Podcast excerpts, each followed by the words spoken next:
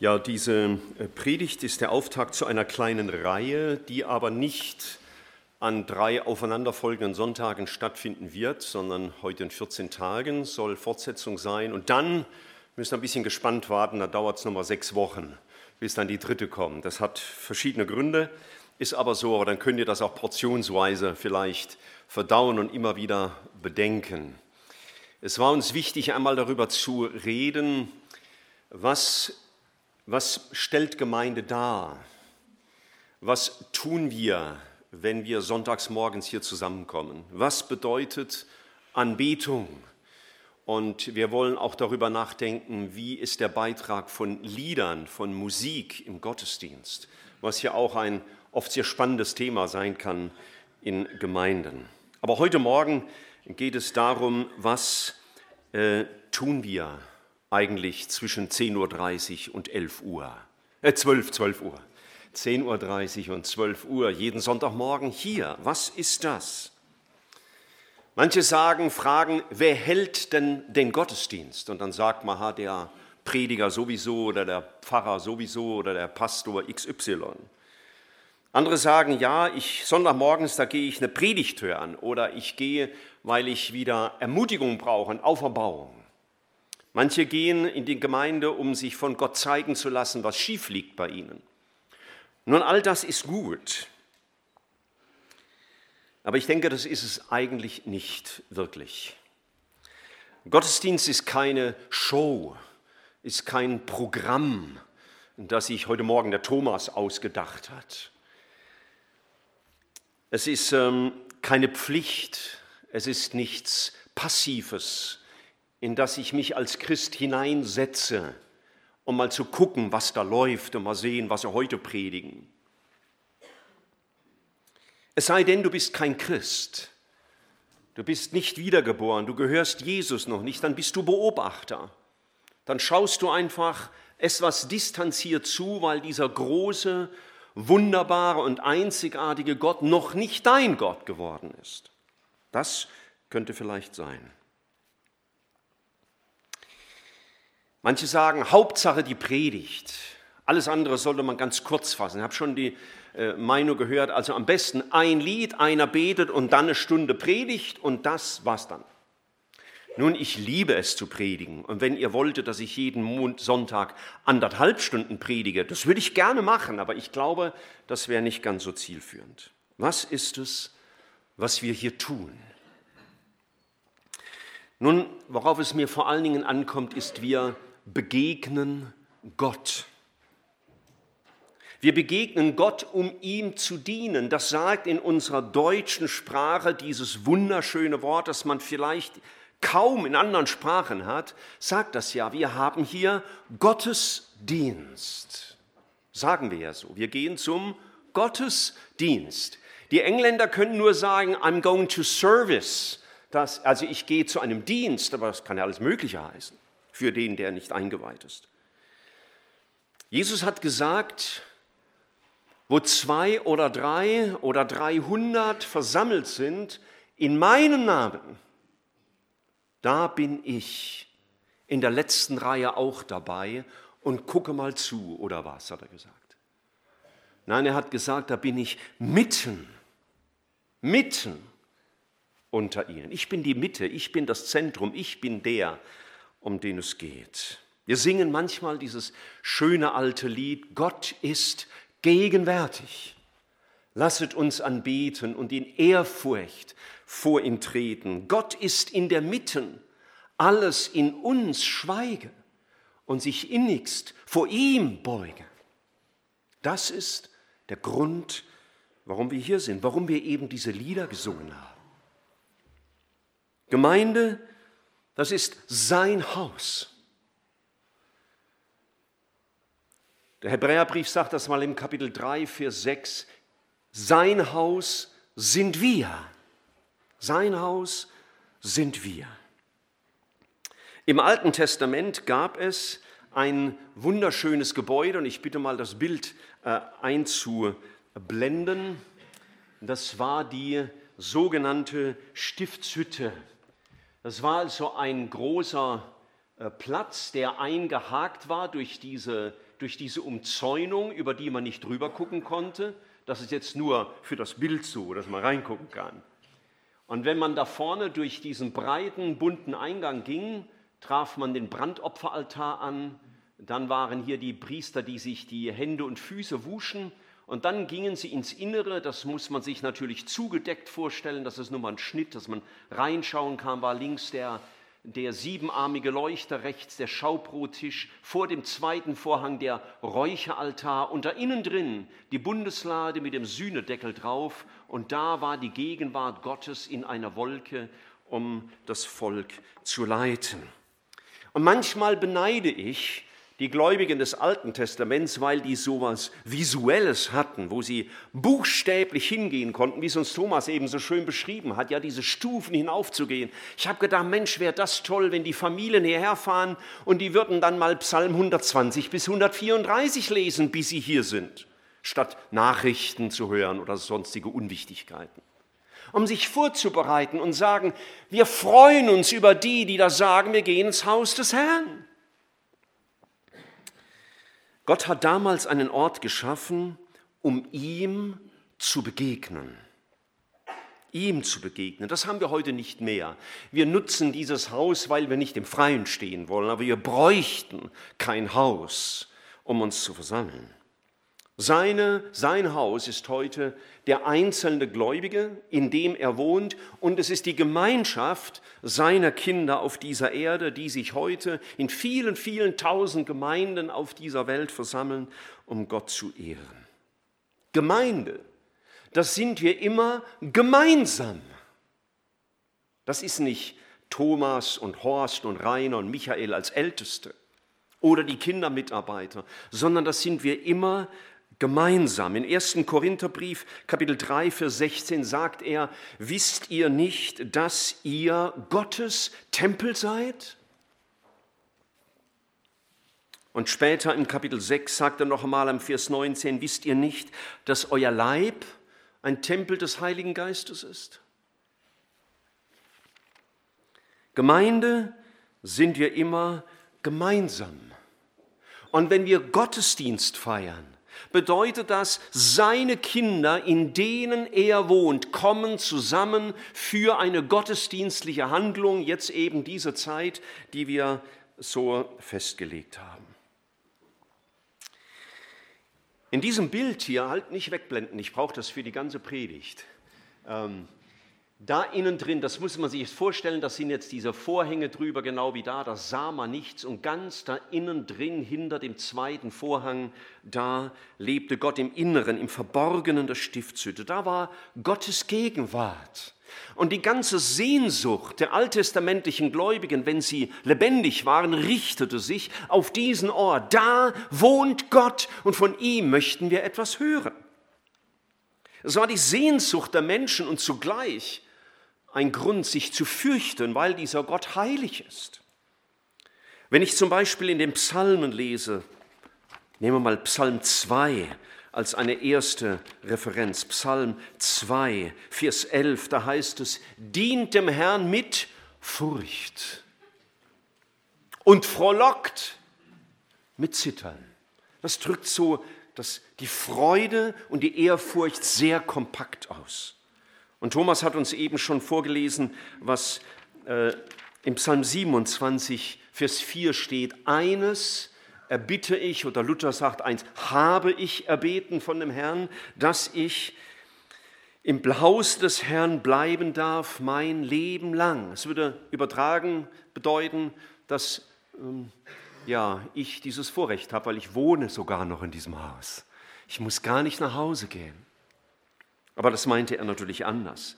Um die Lieblichkeit des Herrn zu schauen und ihn zu suchen in seinem Tempel. Oder Psalm 26, Vers 8 singen wir manchmal auch, Herr, ich habe lieb die Stätte deines Hauses und den Ort, da deine Ehre wohnt. Gott wollte von diesem Ort aus hier mit Mose sprechen und später mit Aaron, wenn er da hineintrat. Und so will Gott auch mit uns sprechen. Er will zu uns reden heute Morgen durch den ganzen Gottesdienst, nicht nur durch diese Predigt. Und der ganze Gang von da außen bis zum Innersten der Stiftshütte ist ein spannendes und lehrreiches und ermutigendes und auch ehrfurchtgebietendes Modell unserer Gemeinschaft mit unserem Herrn. Wir werden keine Stiftshütte aufbauen, um künftig darin uns zu versammeln. Aber die Symbolik der Stiftshütte ist für mich etwas Großartiges. Als ich das in meiner stillen Zeit vor einigen Wochen wieder zu lesen begann, da ist mir neu etwas aufgefallen. Und zwar, als Gott die Bauanleitung gab für die Stiftshütte, begann er nicht mit der Umzäunung, sondern er begann mit dem Ort, an dem er wohnen wollte, um zu zeigen, hey, von mir geht alles aus, um mich geht es. Ich will, dass ihr den Weg zu mir hinfindet. Darum geht es. Das ist der Kern. Und von mir ist das alles geschenkt. Das habt ihr nicht ihr erdacht, sondern ich, der lebendige Gott, schenke euch Zugang zu mir. Ich beschenke euch mit der Gemeinschaft, mit mir. Alles geht von ihm aus und alles führt dahin. Denn der Gläubige, der ist nicht über den Zaun gehüpft, sondern er ist da eingetreten und das war der Weg seines Herzens. Der gewöhnliche Gläubige durfte ja nicht weiter als bis hierher, aber der Weg seines Herzens ging bis in das Allerheiligste. Wir singen das manchmal in diesem Lied, wir versammeln uns zu dir, o oh großer Gott. Ihr versammelt euch nicht zu einem Prediger wir versammeln uns zu ihm. Und wir gehen jetzt mal ganz schnell diese verschiedenen Gegenstände oder durch, die diese Stiftshütte dargestellt haben. Einmal diese Umzäunung hier. Die war, wie man sehen kann, weiß. Sie verhinderte den neugierigen Blick nach innen. Sie stellte auch eine Trennung dar zwischen dem Alltag und der Begegnung mit dem lebendigen Gott.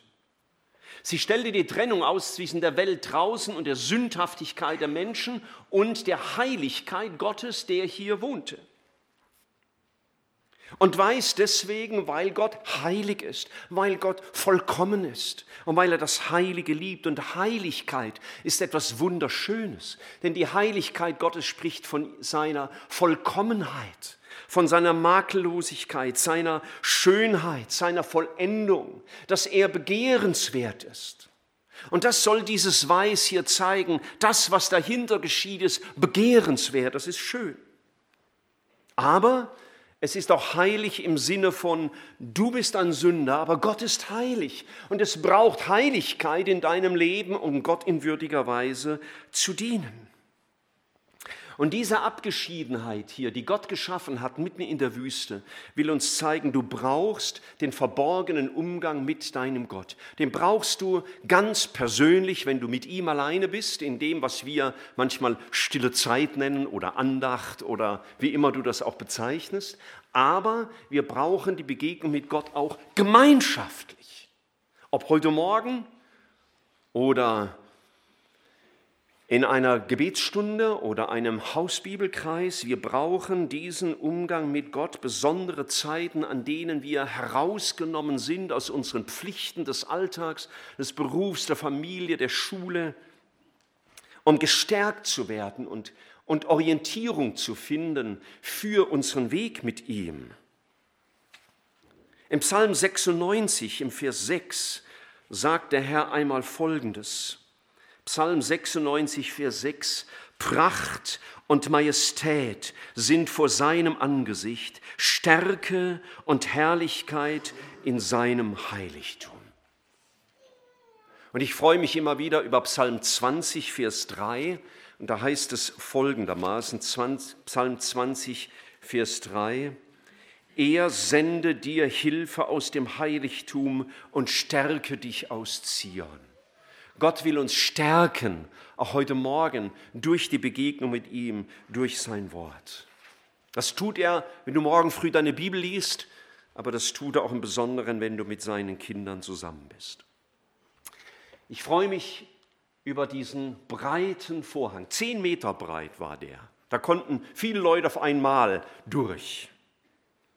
Die Farben dieses Vorhangs, die man hier nicht so deutlich erkennen können, sind weiß, Gottes Reinheit, Purpur als ein Bild für das, die Königsherrschaft Gottes, Blau als Zeichen für den Himmel, in dem Gott wohnt, und Rot für das Blut, das vergossen wurde hier, aber dann schlussendlich durch Jesus zu unserer Versöhnung, und Gold als ein Bild für die Herrlichkeit Gottes. Und der Eingang war bewusst weit. Und Jesus hat im Johannesevangelium Kapitel 10 einmal gesagt, ich bin die Tür. Dieser Eingang war zunächst einmal hier weit, weil Gott zeigen wollte, du bist willkommen. Und das will dir Gott jeden Sonntagmorgen sagen, du bist willkommen. Ich habe dich erwartet. Stell dir mal vor, du würdest nächsten Freitag, ist ausnahmsweise Gottesdienst, weil Karfreitag ist, und auch am Sonntag, du würdest hierher fahren in dem Gedanken, nicht mein Freund wartet auf mich und wir sehen uns dann wieder, sondern er wartet auf mich. Er hat den Eingang ganz breit gemacht, weil er will, dass ich komme, weil ich willkommen bin bei ihm. Du denkst vielleicht, oh Michael, wenn du wüsstest, was die Woche schiefgelaufen ist. Schau, da habe ich gesündigt und da habe ich gesündigt. Und dann sagt Gott nicht, oh, dann muss ich aber mal die Tür vernageln, bis du wieder fromm genug bist, sondern Gott erwartet uns. Er hat im Neuen Testament es einmal so gemacht, gesagt bei der Einsetzung des Abendmahls, herzlich hat mich danach verlangt, mit euch das Passalam zu feiern, ehe ich leide. Er hat uns gesagt, kommt her zu mir die ihr mühselig und beladen seid, ich will euch erquicken. Und die Frage ist, wie, wie kommst du morgens hierher? Das ist eine Frage, die ich mir selber auch immer wieder stelle. Wie kommst du hierher? Aus Pflicht oder passiv? So mal schauen, was heute läuft. Hoffentlich nicht so altmodische Lieder, hoffentlich neue oder hoffentlich taugt die Predigt was, hoffentlich predigt der nicht, sondern der oder was denkst du? Oder kommst du bewusst, Gott hat mich erwartet und er will, dass ich ihm begegne in diesem Gottesdienst. Du sollst heimkommen und gestärkt werden, gereinigt werden, aber auch ermutigt werden für dein Leben im Alltag. Wir singen das ja manchmal bei Evangelisationen. Jesus, zu dir kann ich so kommen, wie ich bin. Aber der letzte Vers ist auch wichtig. Jesus, bei dir muss ich nicht bleiben, wie ich bin. Nimm fort, was mich und andere zerstört. Das Erste, was man sah, wenn man durch diesen äh, Vorhang durch ist, war dieser Brazen Altar, der bronzene Altar. Und das hat mich im Nachdenken wieder so froh gemacht. Das Erste, was man sah, war nicht eine Gebotstafel oder Verbotstafel, sondern der bronzene Altar. Warum? Da wurde ein Brandopfer gebracht, jeden Tag. Und das ist zunächst einmal ein Bild für unseren Herrn, der das vollkommene Opfer geworden ist. Wir dürfen kommen aufgrund des Opfers unseres Herrn. Siehe, das Lamm Gottes, das der Welt Sünde hinwegträgt. Paulus sagt in Ephesern einmal, wir sind nahegebracht durch das Blut Jesu Christi. Und ich hoffe, dass du 2. Korinther 5, Vers 21 kennst, denn er hat den, der von keiner Sünde wusste, für uns zur Sünde gemacht, damit wir die Gerechtigkeit würden, die vor ihm gilt. Das Erste, was der fromme Jude sah, wenn er da hineintrat, war, da ist der Altar, wo für mich Sühnung erwirkt wird. Und wir dürfen sagen, wenn wir den Gottesdienst beginnen, wir kommen, weil Sühnung erwirkt wurde, nicht durch einen Altar, sondern durch ein Kreuz. Zu wissen, das Opfer Jesu genügt. Deswegen bin ich willkommen. Nicht, weil ich so perfekt bin. Aber dieser bronzene Altar spricht auch davon, dass ich mich ja mit Christus identifiziert habe. Ich habe ja einmal, als ich mich taufen ließ, gesagt, ich bin mit dir gekreuzigt und gestorben und begraben. Und das will ich in einem Gottesdienst erneuern. Herr, diese Hingabe an dich, diese Weihe an dich, die will ich bekräftigen. Für viele Jahre war Römer 12, Vers 1 und 2 mein sogenannter Leib- und Magenvers, der hat mich immer begleitet. Römer 12, Vers 1 und 2, ich ermahne euch nun, ihr Brüder, angesichts der Barmherzigkeit Gottes, dass ihr eure Leiber begebt, als ein lebendiges, heiliges und Gott wohlgefälliges, äh, wohlgefälligen Gottesdienst. Ich werde erinnert, wenn ich Gottesdienst feiere, Herr, es bleibt dabei und es soll vertieft dabei bleiben, ich gehöre nicht mir, sondern ich gehöre dir. Dir diene ich.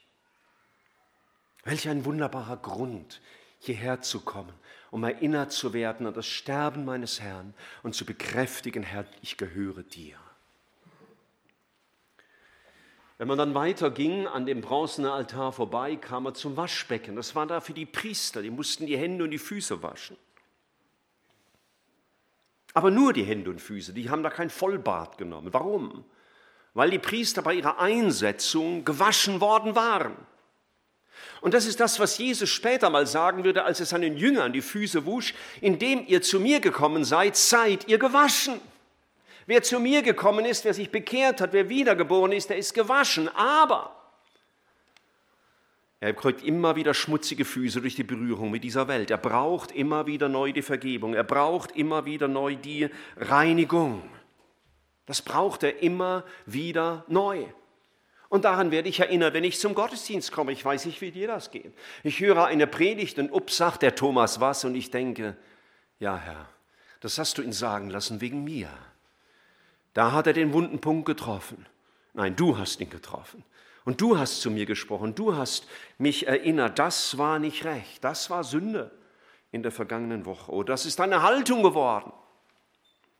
Wir brauchen die Reinigung von der Befleckung mit dieser Welt. Vielleicht ähnlich wie es Paulus den Korinthern mal schreibt, in 2. Korinther 7, Vers 1. 2. Korinther 7, Vers 1 weil wir nun diese Verheißungen, die von, dem, von diesem Brandopferaltar, ja, weil wir diese Verheißungen haben, so wollen wir uns reinigen von aller Befleckung des Fleisches und des Geistes zur Vollendung der Heiligkeit in Gottes Furcht. Das ist der Grund, warum Jesus uns gelehrt hat zu beten und vergib uns unsere Schuld. Daran werden wir erinnert, wenn wir zum Gottesdienst kommen. Die Priester wurden schmutzig, sogar bei heiliger Arbeit. Und, und ich, der ich mein ganzes Leben einsetzen darf für das Werk Gottes, werde schmutzig in meiner Arbeit und brauche die Reinigung von falschen Motiven und Worten und Gedanken und Handlungen. Übrigens, das Waschbecken war gefertigt worden aus Kupfer und das Kupfer stammte von den Spiegeln der Frauen, die am der Stiftshütte dienten. Es erinnert uns daran, was Jakobus einmal sagt, dass das Wort Gottes wie ein Spiegel ist, in das ich hineinschaue. Also Gottes Wort ist nicht dazu da, dass ich den anderen entgegendonnere, sondern was ich sage, gilt zunächst einmal mir. Und ich weiß, dass Gott mir nicht nur meine Schuld zeigt, sondern dass er mich tatsächlich reinigt.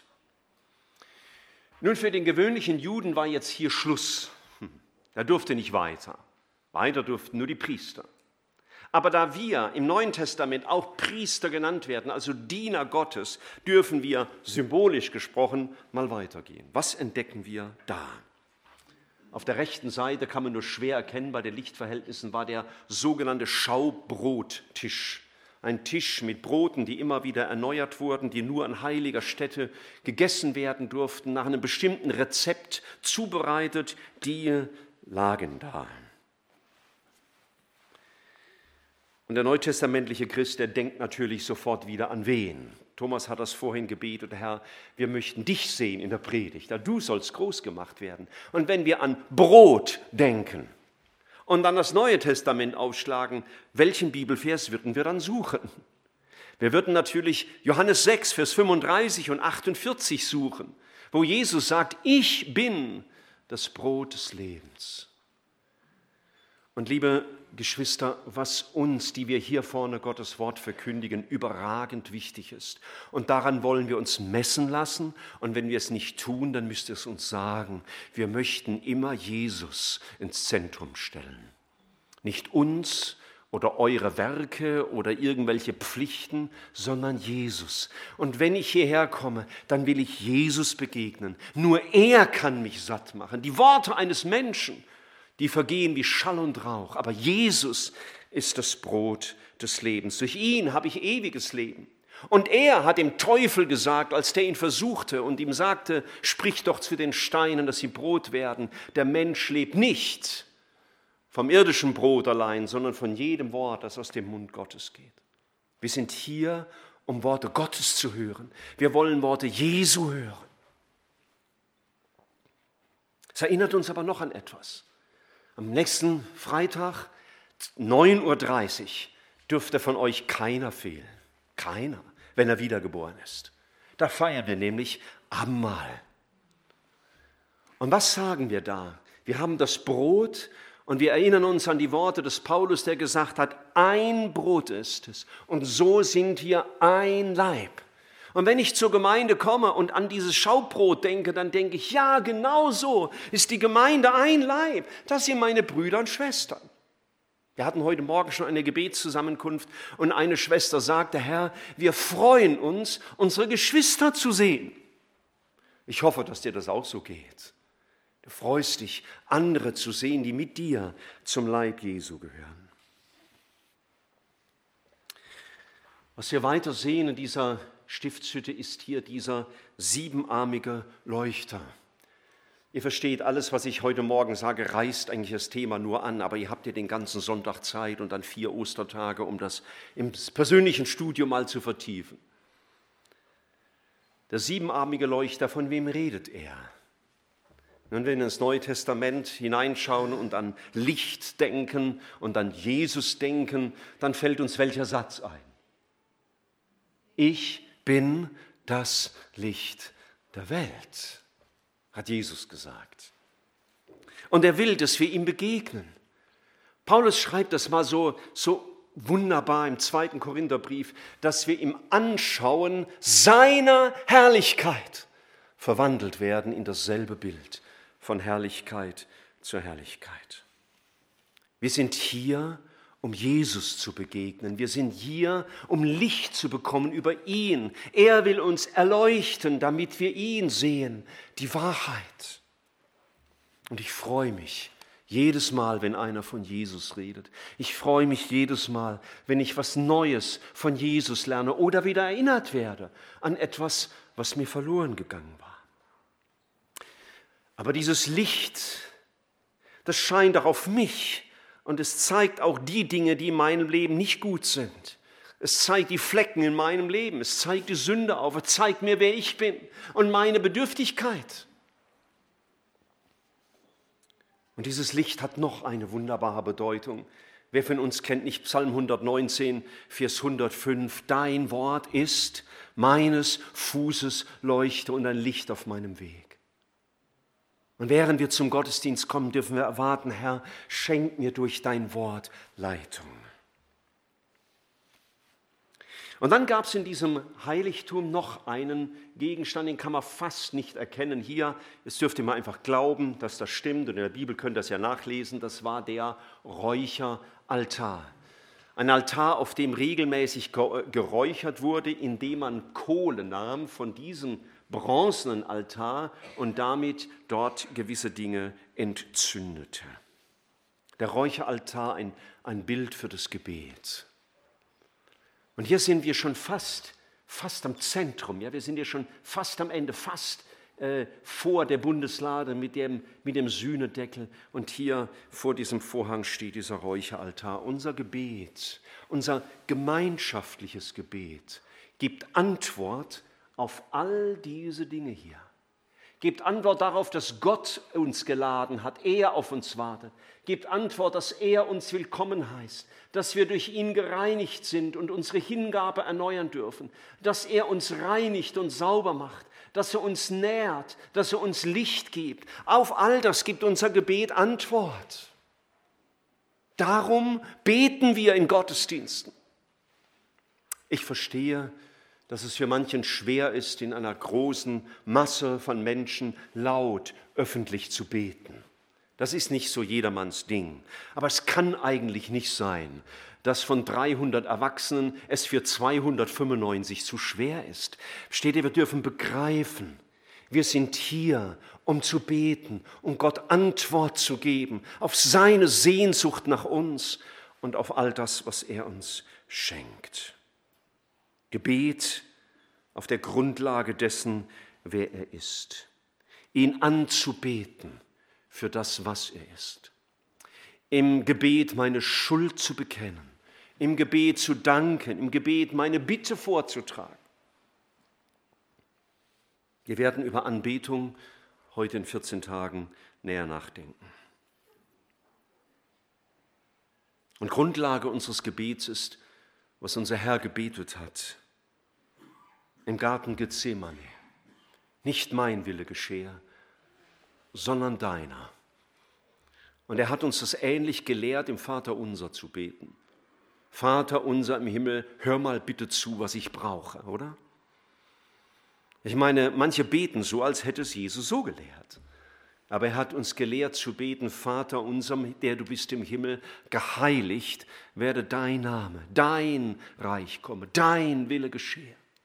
Ich meine, wer begreift, was Gottesdienst bedeutet, ich meine diese gottesdienstliche Versammlung, aber auch, dass ich Gott diene in meinem Alltag, der kann ja fast nicht anders, als so zu beten, Herr, dass meine tiefe Sehnsucht, dass das, was du dir gedacht hast im Gottesdienst, dass es in meinem Leben sich widerspiegelt, dass man das sieht, dass du groß gemacht wirst.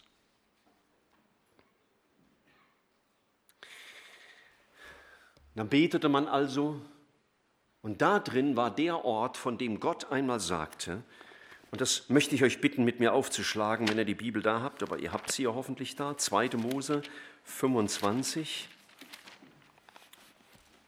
Und das bewegt mich immer neu, wenn ich das lese. 2. Mose, Vers 25. Und da ist von diesem, der Bundeslade mit dem Sühnedeckel die Rede, wo Gottes Gegenwart war. Vers 22. 2. Mose 25, 22. Dort, dort will ich mit dir zusammenkommen und mit dir reden. Das ist der Ort. Ja, der ganze Weg, der uns deutlich macht, wie Gott sich die Gemeinschaft mit uns gedacht hat, was er geschaffen hat. Und dann kommen wir dahin an diesen Sühneort, wo das Blut vergossen ist, um uns zu versöhnen mit dem lebendigen Gott. Und da sagt Gott, da da will ich mit dir zusammenkommen. Das ist die Grundlage für heute Morgen. Wir kommen nicht zusammen aufgrund von Geboten und Gesetzen, sondern wir kommen zusammen auf der Grundlage dessen, was Christus vollbracht hat. Das vollkommene Opfer Jesu ist die Grundlage, auf, auf, die Grundlage, auf der er mit uns spricht. Wenn Gott mit uns nur reden würde, wenn wir alle Bedingungen erfüllt haben, dann würde er nie mit uns sprechen. Aber er redet mit uns aufgrund dessen, was Christus getan hat. Und das ist für uns nichts Oberflächliches, sondern wer das einmal bedenkt, wie Gott sich Gottesdienst vorgestellt hat, von der Symbolik, von der geistlichen Bedeutung her, der begreift, oh Herr, welche Gnade, dass du überhaupt mit mir redest. Wenn er mit uns spräche aufgrund seiner Heiligkeit, dann wäre er verloren. Also dieser Herr, der will uns begegnen. Das ist der Grund, warum wir heute Morgen hier sind. Gott will mit uns reden. Und er hat den Weg gebahnt. Und er hat deutlich gemacht, was er sich darunter vorstellt und worum es ihm geht. Es geht nicht zuerst darum, was worum es dir geht und was du erwartest und du willst und du dir vorstellst, sondern was er will. Aber wenn wir etwas bitten, entsprechend seinem Willen, dann hört er uns, hat er gesagt. Und wenn wir all das betrachten, Geschwister, müssen wir ein paar Schlussfolgerungen ziehen. Auch für unsere Zusammenkunft vom Sonntagmorgen von 10.30 Uhr bis 12 Uhr. Was folgt aus all dem? Erstens, wir sollten wahrnehmen, was wir hier machen. Was wir hier machen, ist nicht einfach, wir, wir hören eine Predigt zu und wir singen Lieder, sondern wir sind hier, um Gott zu dienen. Deswegen kommen wir zusammen und das tun wir gemeinsam. Das sind nicht nur die da vorne agieren oder die die Kinderstunden leiten oder die Tontechnik machen, sondern das sind wir alle. Wir alle sind Gemeinde Jesu. Und wir kommen zusammen, um Gott gemeinsam zu dienen. Wir prägen den Gottesdienst und seinen geistlichen Wert gemeinsam. Es ist nicht egal, wie du kommst. Du bist ein Beitrag zu diesem Gottesdienst, auch wenn du die ganze, den ganzen Gottesdienst über schweigst, aber Gott sieht unser Herz. Wenn wir Gottesdienst feiern, dann begreifen wir, ich brauche Stärkung für das Leben draußen, außerhalb der Gemeinschaft der Heiligen. Ich komme mit Freuden, weil ich weiß, ich bin eingeladen. Ich bin willkommen bei meinem Gott. Ich weiß, sein Opfer ist für mich gegeben und er reinigt mich. Er gibt mir Nahrung, er erleuchtet mich. Das mache ich mir bewusst. Ich habe einen Zweck warum ich hier bin. Und wenn ich einen solch erhabenen Zweck habe, Geschwister, dann glaube ich, ist auch wichtig, dass wir uns vorbereiten. Ich habe zu Hause ein Gebetsbuch mal geschenkt bekommen, als ich in den Staaten war. Das kommt, geht zurück auf die, die alten Puritaner, eine Heiligungsbewegung im 17. Jahrhundert. Und da sind nur Gebete drin, zu ganz verschiedenen Anlässen. Und eines Tages habe ich das durchgeblättert und da habe ich festgestellt, dass es auch ein, ein ähm, Gebet gibt für den Sabbath Eve, also den Vorabend des Gottesdienstes. Da dachte ich, was? Dann habe ich das interessiert mich mal, weil Samstagabend, ja gut, ist Jugendstunde, ja, das passt vielleicht, aber es ist ja für die ganze Gemeinde gedacht. Da habe ich das mal gelesen. Und das ganze Gebet war eine Vorbereitung auf den Gottesdienst. Herr, morgen früh kommen die Heiligen zusammen, um dich anzubeten. Ich will mich vorbereiten, mein Herz vorbereiten für dich. Ich will etwas erwarten, nämlich dich. Und dann nimmst du, das vergisst du jetzt, nachdem ich es ein drittes Mal noch sage, ganz sicher nicht mehr, dann nimmst du vielleicht mal Psalm 120 bis 134 äh, durch und glaubst dem, was der Thomas gesagt hat, dass das Psalmen waren zur Vorbereitung auf den Gottesdienst dann versöhnst du dich vielleicht mit Leuten, mit denen du im Streit bist. Du kommst hier, um Gott anzubeten. Vielleicht tust du Buße für Sünde, die in der vergangenen Woche dein Leben belastet hat. Du kommst mit einer Erwartung, mit Freude. Jesus erwartet mich. Dann betest du für die Prediger und für den Moderator, für die Musiker und für die Tontechnik und für die Kindermitarbeiter. Und dann arbeitest du mit im Gottesdienst. Ich werde darauf Mitte Juni eingehen, auf das gemeinschaftliche Singen. Aber wenn wir gemeinsam Gottesdienst feiern, wenn wir das alle zusammentun und wir Prediger nur einen Teil davon übernehmen, indem wir die Predigt halten, und es ist ja Gottes Wort, es ist ja nicht unser Wort, unter das wir uns gemeinsam stellen, wir Prediger und ihr Zuhörer, wenn wir begreifen, wir sind gemeinsam Gemeinde, dann werden wir ganz anders singen. Wir werden singen, weil das hier der Weg Gottes ist, den er uns gemacht hat. Das, weil er uns eingeladen hat, weil er uns erwartet, weil er mit uns reden will. Deswegen singen wir, nicht weil Singen Spaß macht. Also, es tut's auch.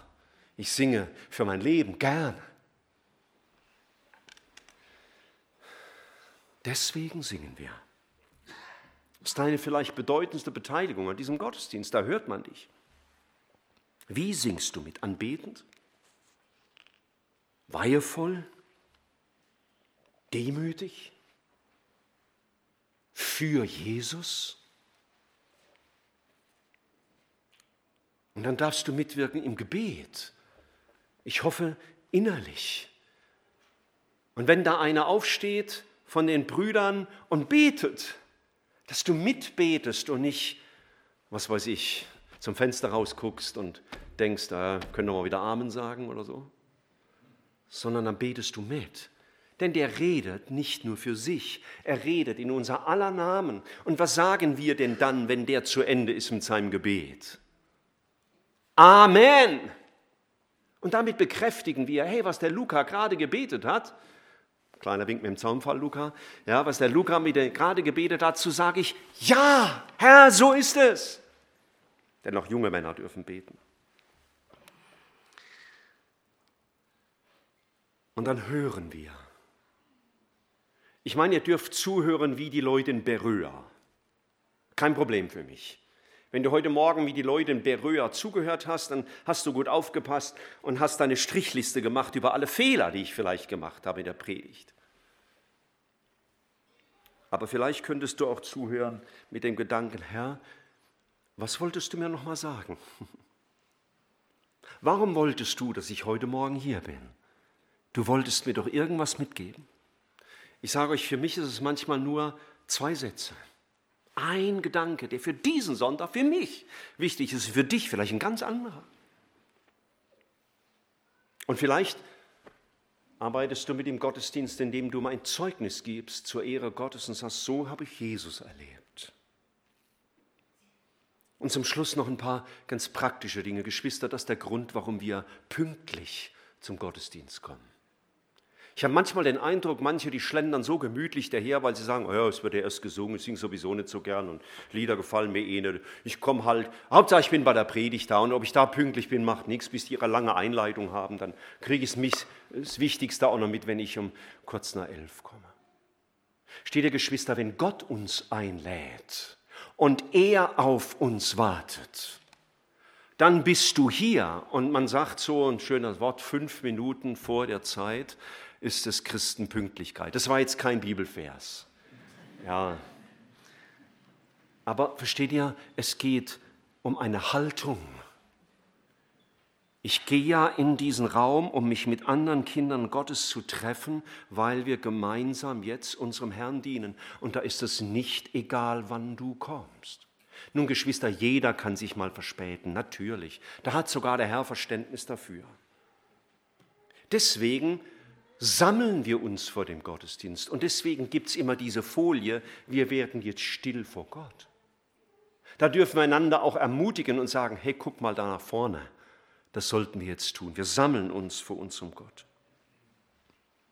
Und wir laufen auch nicht unnötig rum und verlassen den Gottesdienst nicht einfach so, während der Gottesdienst läuft. Und nach dem Gottesdienst geht es weiter. Ich bin hier, um zu dienen, nicht nur dem Herrn, sondern im Namen des Herrn auch anderen zu dienen. So, das ist vielleicht der Versuch einer Zusammenfassung gewesen dessen, was wir hier machen. Und was wir am, am Karfreitag in einer besonderen Weise machen, um halb zehn, wenn wir uns zum Abendmahl treffen. Und was wir dann nächsten Sonntag wieder machen und dann noch einen Sonntag und noch einen Sonntag, so viele, wie der Herr uns erlaubt. Natürlich kannst du das auch auf deinen Hausbibelkreis übertragen oder auf deinen Jugendkreis. Es ist nicht egal, ob du da bist und wann du da bist und wie du da bist. Es ist unser gemeinsames Dienen für unseren Herrn. Das ist der Grund, warum wir hier sind.